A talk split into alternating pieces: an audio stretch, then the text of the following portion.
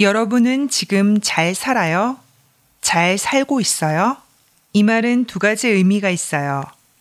하나는 잘 지내고 있어요. 이고 다른 하나는 돈이 많아요? 부자예요? 예요.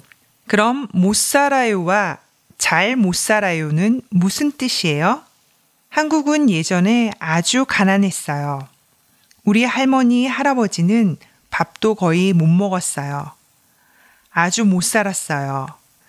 그리고 우리 부모님은 쉬지도 못하고 일을 많이 했어요. 여행도 못 갔어요. 잘 못 살았어요. 그런데 지금 한국은 어때요? 지금은 아주 잘 살아요. 쇼핑도 많이 하고 해외여행도 자주 가요. 이제 한국은 가난하지 않지만 스트레스가 많아요.